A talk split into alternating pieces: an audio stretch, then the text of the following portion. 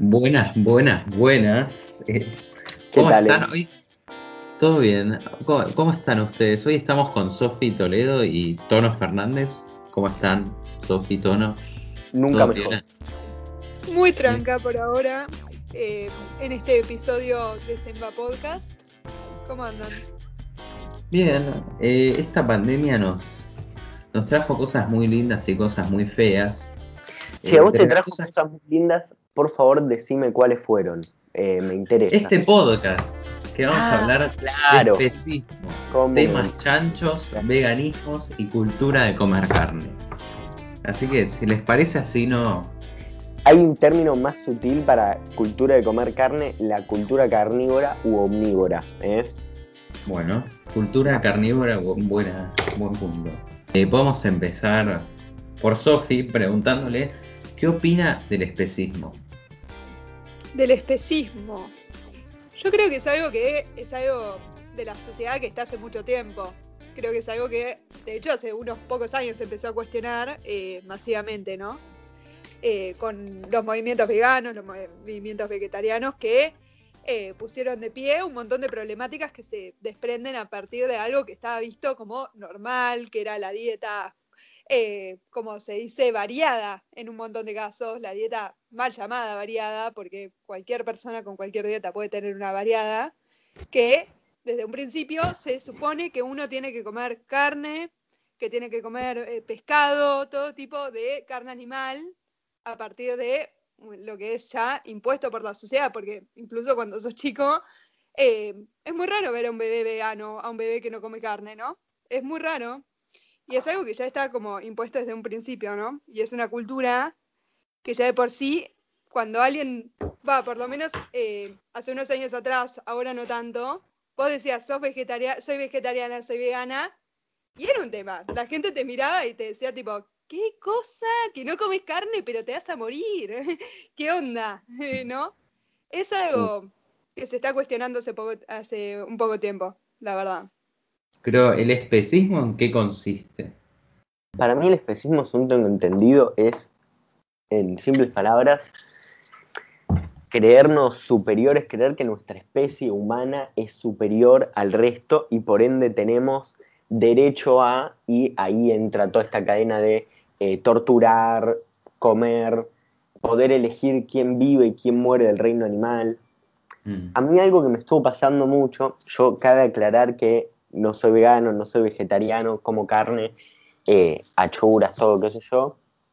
Me sucede que hay, hay mucho el debate de hay que dejar que las cosas naturales fluyan, ¿no? Mucho lo de, che, no puedes intervenir en ciertos eh, ambientes ecológicos, demás, eh, no podés evitar tal- tales cosas. Vieron mucho, eh, ahí esto, esto me pasa en documentales de animales, vos ves al animal muriéndose y decís, che, ¿por qué el, el que está grabando no lo salva? Y siempre tu familia te tiene que decir, no, porque es así, porque no puedes intervenir en la naturaleza. Me Mm. parece que la naturaleza, el ser humano ya la atravesó. La verdad es que la, la destrozamos y en ciertos puntos la ampliamos, si se quiere. Pero que está intervenida y que ya no es natural, entre comillas, que ya no es. eh, que ya no está no afectada por el mundo humano y ya no, ya no sucede eso, excepto en ciertos lugares como parques nacionales y demás, que de todas maneras sí están intervenidos, ya no sucede. Entonces, me parece que deberíamos asumir una responsabilidad en el sentido de, che, somos capaces como humanidad de modificar un montón de aspectos. Somos capaces de elegir qué especies viven y qué especies mueren incluso, ¿cierto? Algo que se hace mucho es eh, tener ciertas especies en cautiverio para lograr que sobreviva la especie y después liberarla. Incluso eh, existen un montón de casos de especies que hemos aniquilado como humanidad por cazas y demás. Entonces me parece que en términos prácticos, no quiero decir morales, no quiero decir universales, pero en términos prácticos, somos la especie superior. ¿Por qué? Mm. No quiero decir que somos superior y que por eso podemos matar más animales o lo que sea. Somos superiores porque tenemos la capacidad de elegir quién vive y quién muere del reino animal. Tenemos esa capacidad como humanidad y la verdad es que a través de los años hemos sido la especie que dominó a las otras, ¿no? Entonces, eso queda claro. Mm. Mm, Acá googleé tono la definición de por especismo. favor, decime. Dice, y Sofi, eh, el especismo es una forma de discriminación basada en la pertenencia a una especie. Implica tratar a los miembros de una especie como moralmente más importantes que los miembros de otras, incluso cuando sus intereses son equivalentes. Creo y que acá hay yo una foto que dice, el especismo es respetar unos, explotar otros. Y una foto de la cara de un perro y una vaca dividida en la mitad. Pero incluso lo que puedo decir es, che, con perros y todo lo que quieras, es cierto, existe mucho esto de, che, ¿por qué no? ¿Por qué a los perros no te parece inadmisible comerlos y a los chanchos sí? Eso es por un tema cultural de cada lugar. Hay países donde los perros les parece bárbaro que se coman. A mí no es que me parece mal o bien, sino que no estoy acostumbrado a eso. Mi moral no me permite esta idea de comerme un perro, pero sí un chancho. ¿Es algo moral, cultural, social que se generó con el tiempo? Sí, obvio. No tiene ningún fundamento lógico.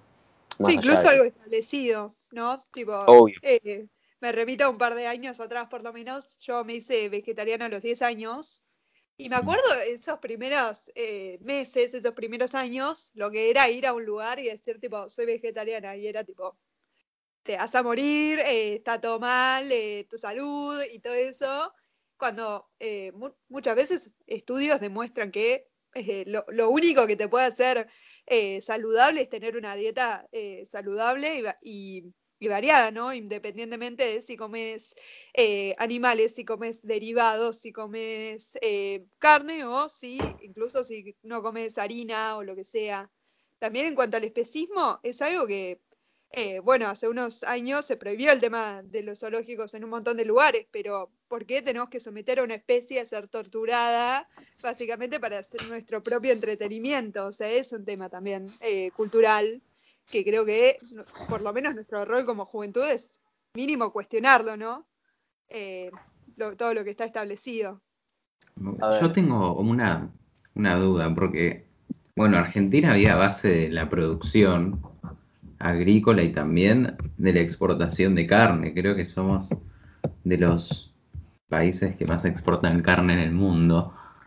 Eh, ¿Cómo haríamos para reemplazar toda esa plata que nos llega de una forma no cruel, se podría decir?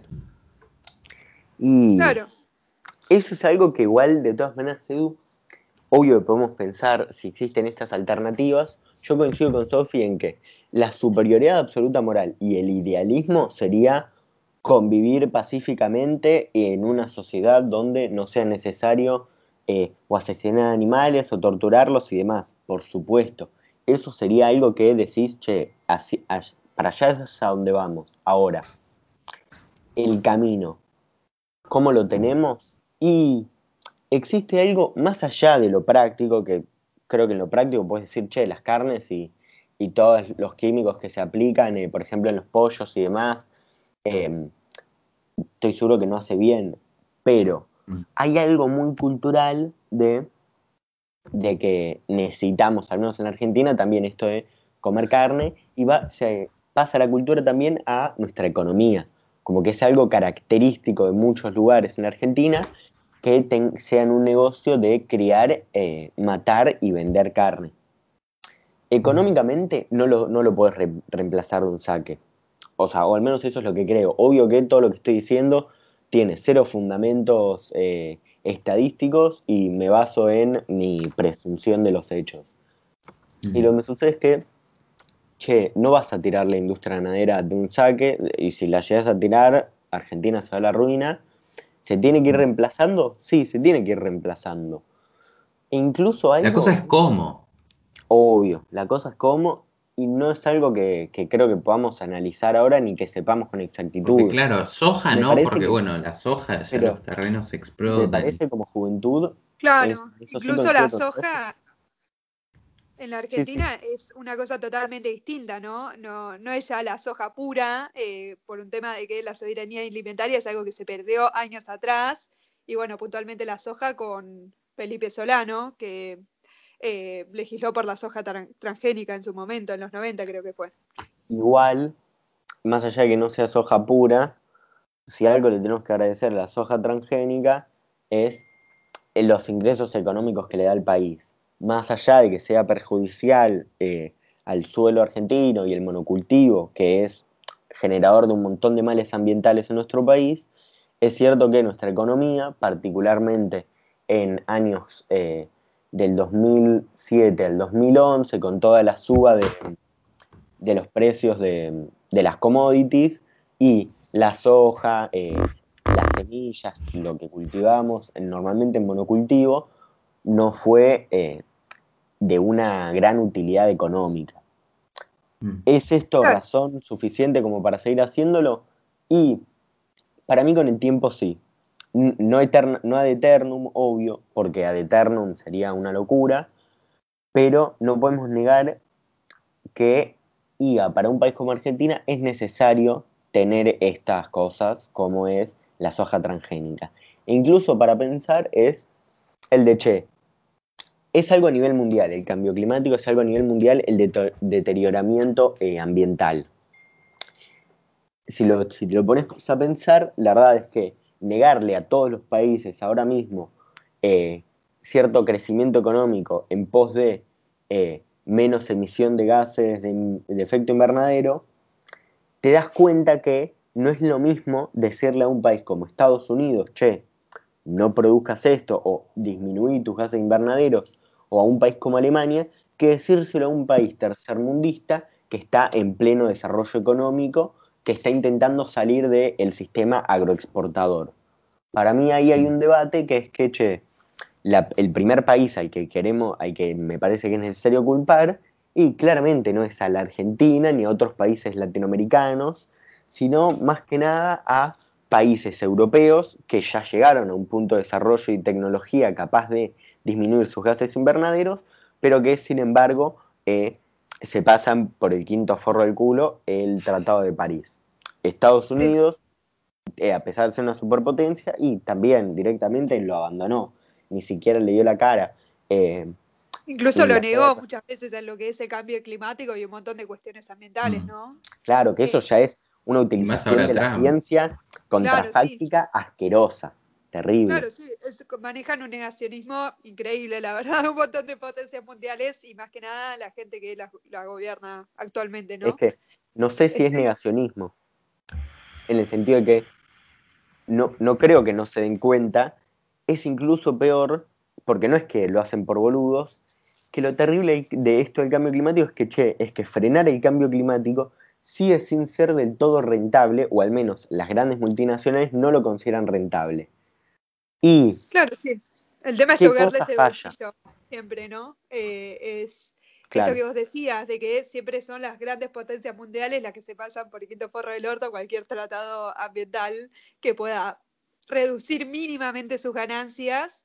Y con lo de la soja transgénica puntualmente, sí, no creo que sea algo de Argentina. Creo que es algo más sistemático, ¿no? De cómo, eh, que está también relacionado con esto, cómo se elige siempre las ganancias antes que, qué sé yo, garantizarle una alimentación saludable y una alimentación en serio, porque comer 500 tóxicos por, por pedazo no es una alimentación eh, a la gente, al pueblo en sí, ¿no? Como siempre se priorizan las ganancias de las grandes mayorías, de las grandes minorías con eh, que tienen la propiedad e incluso el monopolio de los grandes medios de producción, ¿no?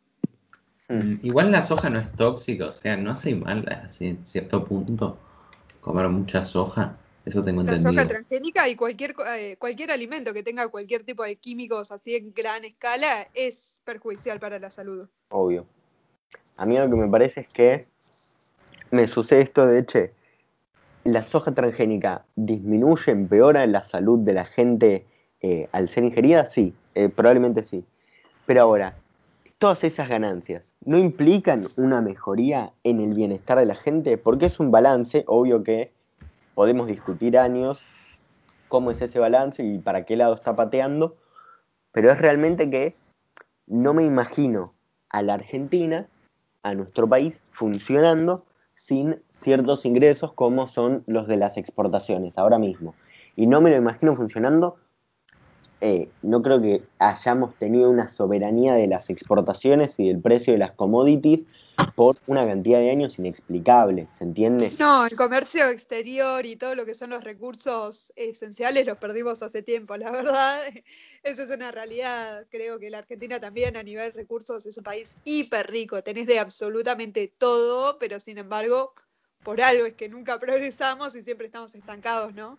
Ah, igual no, no digo necesariamente por tenerlos, digo justamente eh, cómo dependemos de venderlos y de, de tener esos ingresos.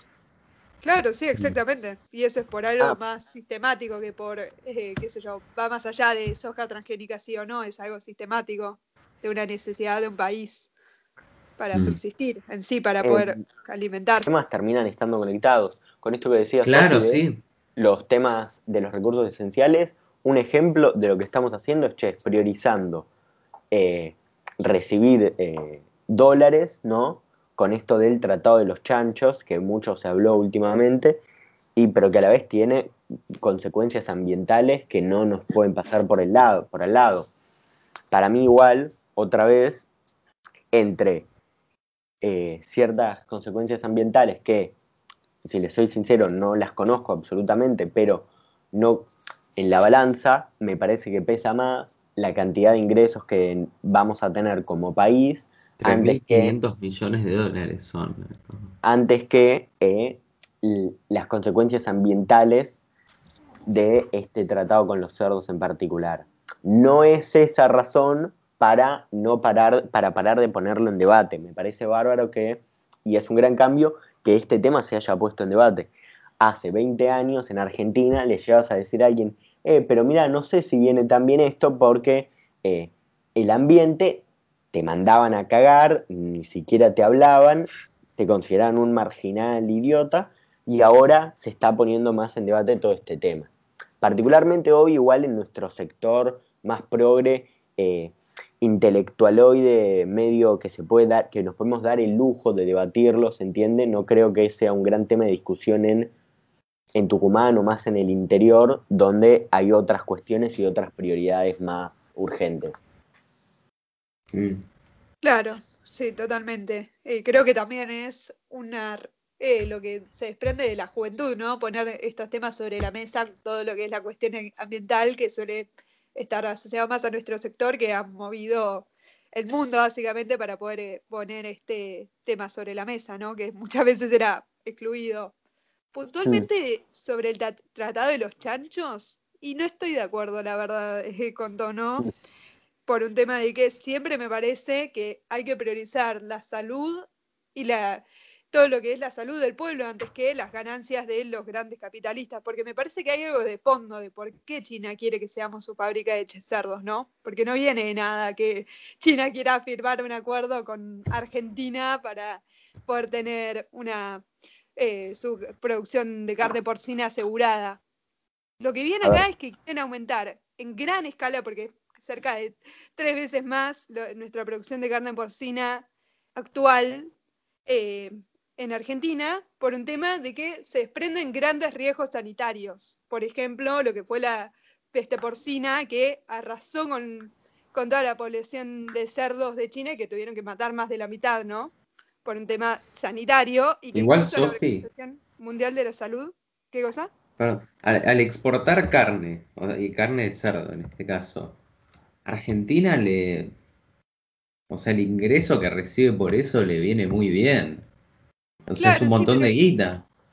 Claro, pero el tema Incluso, es para... eh, Sofi, En cuanto a eso, eh, Algo- es otra cuestión de para qué se necesita esa guita y para qué se va a usar, ¿no? Y es para Ahí va, me parece que es más valioso ese debate, Sofi, que el de debatir si recibir los ingresos o no, porque si te soy sincero, los grandes, los grandes riesgos sanitarios no me parecen que sean eh, abismales en comparación con eh, la cantidad de ingresos que es eso. Y si a Chile... Y si está China- catalogado como una potencial pandemia la, eh, por la Organización Mundial de la Salud, ese es el tema con la Y- peste porcina.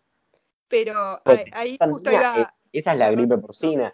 La seguridad que tenés vos de que surja esto de la gripe porcina disminuye. Pero incluso lo que digo es que me parece mucho más valioso el debate de criticar y, debatir para dónde tienen que ser dirigidos esos, eh, eh, esos 3, mil millones, dijiste Edu.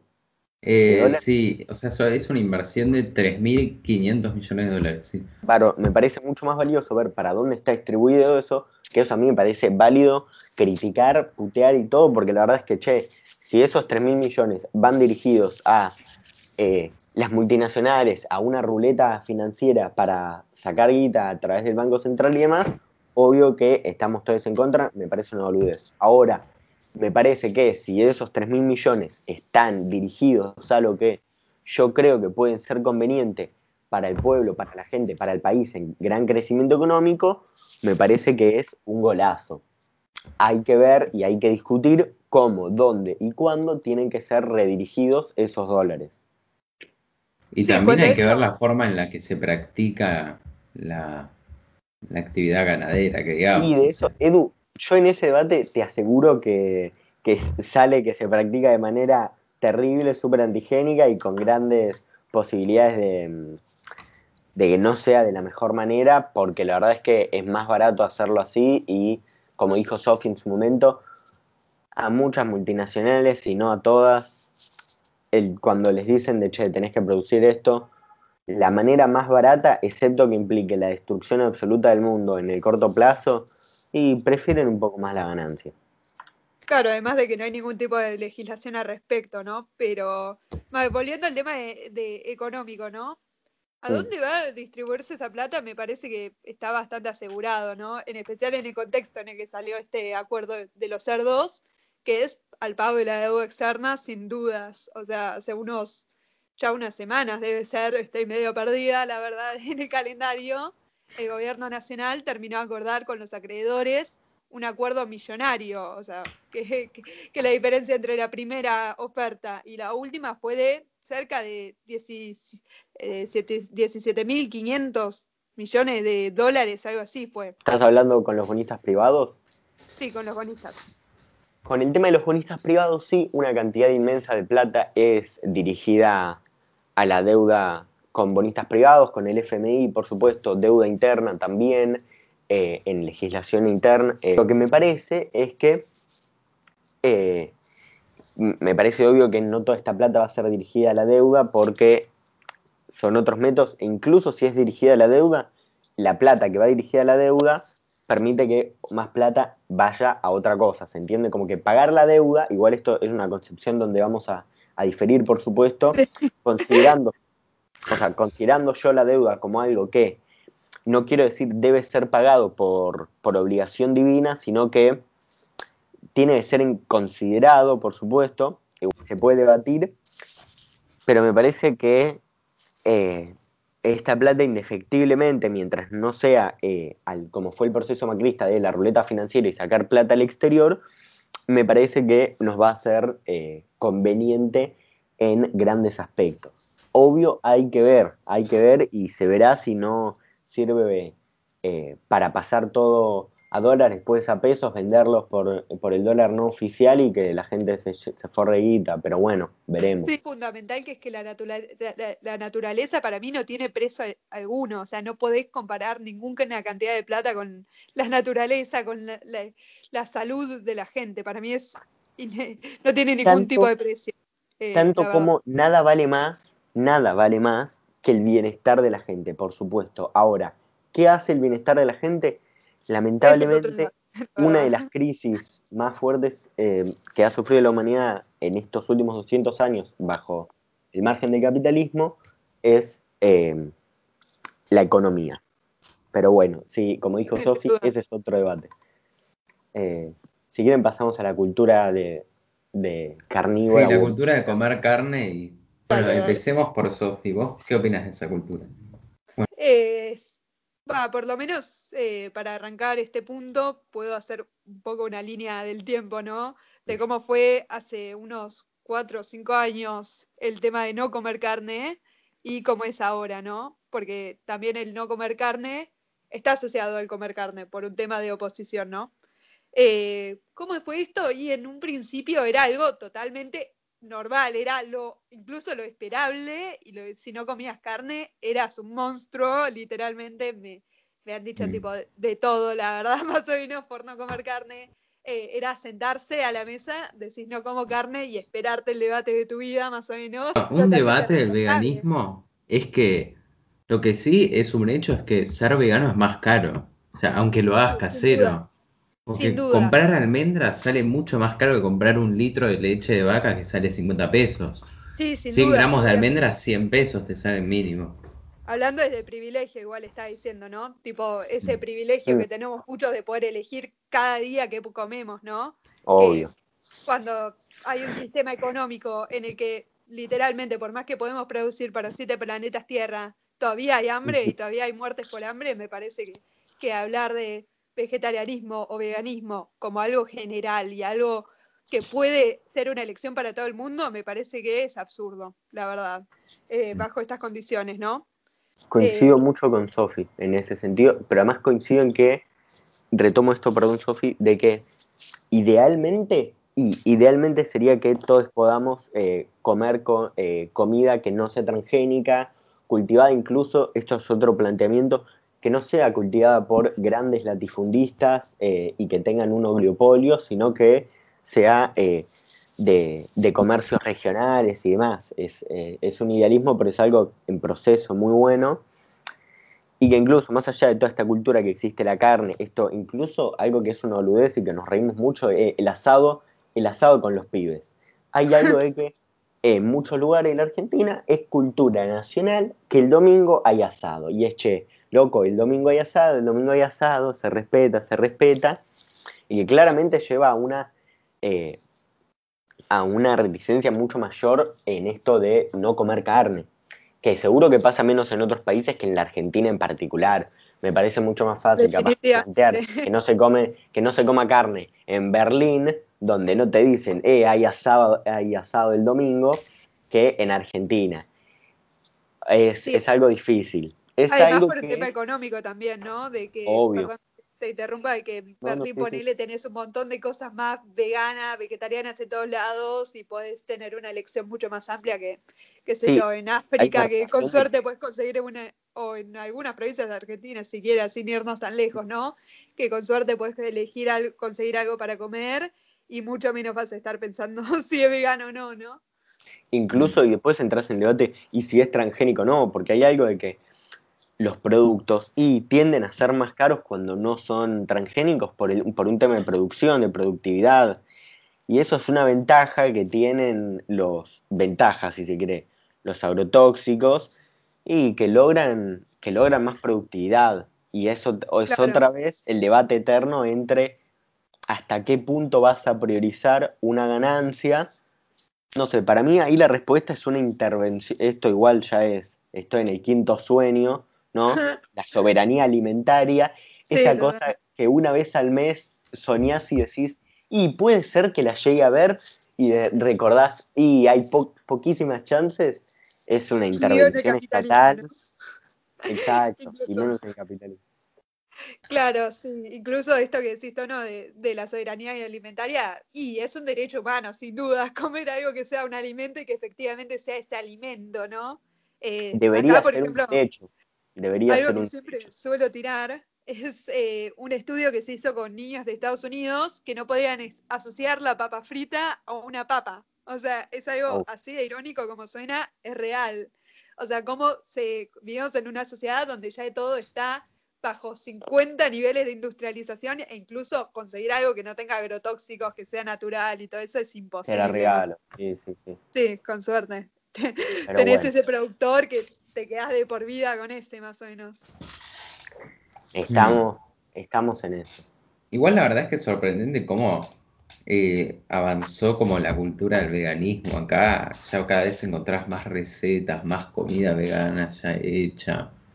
Sí. No sé, Y eso sin duda fue de la mano de la juventud, ¿no? Eh, poniendo mm. siempre los debates sobre la mesa y siempre, qué sé yo, conozco un montón de gente hoy en día que es vegetariana mínimo eh, y en general suele ser parte de la juventud, ¿no? Y, solemos ser los que estamos siempre a la cabeza de, lo que es la lucha ambiental. Me pareció muy interesante. A mí también. Pudiste haber hablado más, Edu, pero está bueno que, te callemos un poco con Sofi para, para retenerte ahí, ¿viste? Para controlar. No estoy muy, no sé mucho del tema. Tono, ¿puede ser que haya notado que hayas usado algunas palabras medio para hacer del interesante? Edu, si en algún momento no uso palabras para hacerme lo interesante, avísame porque algo está yendo mal.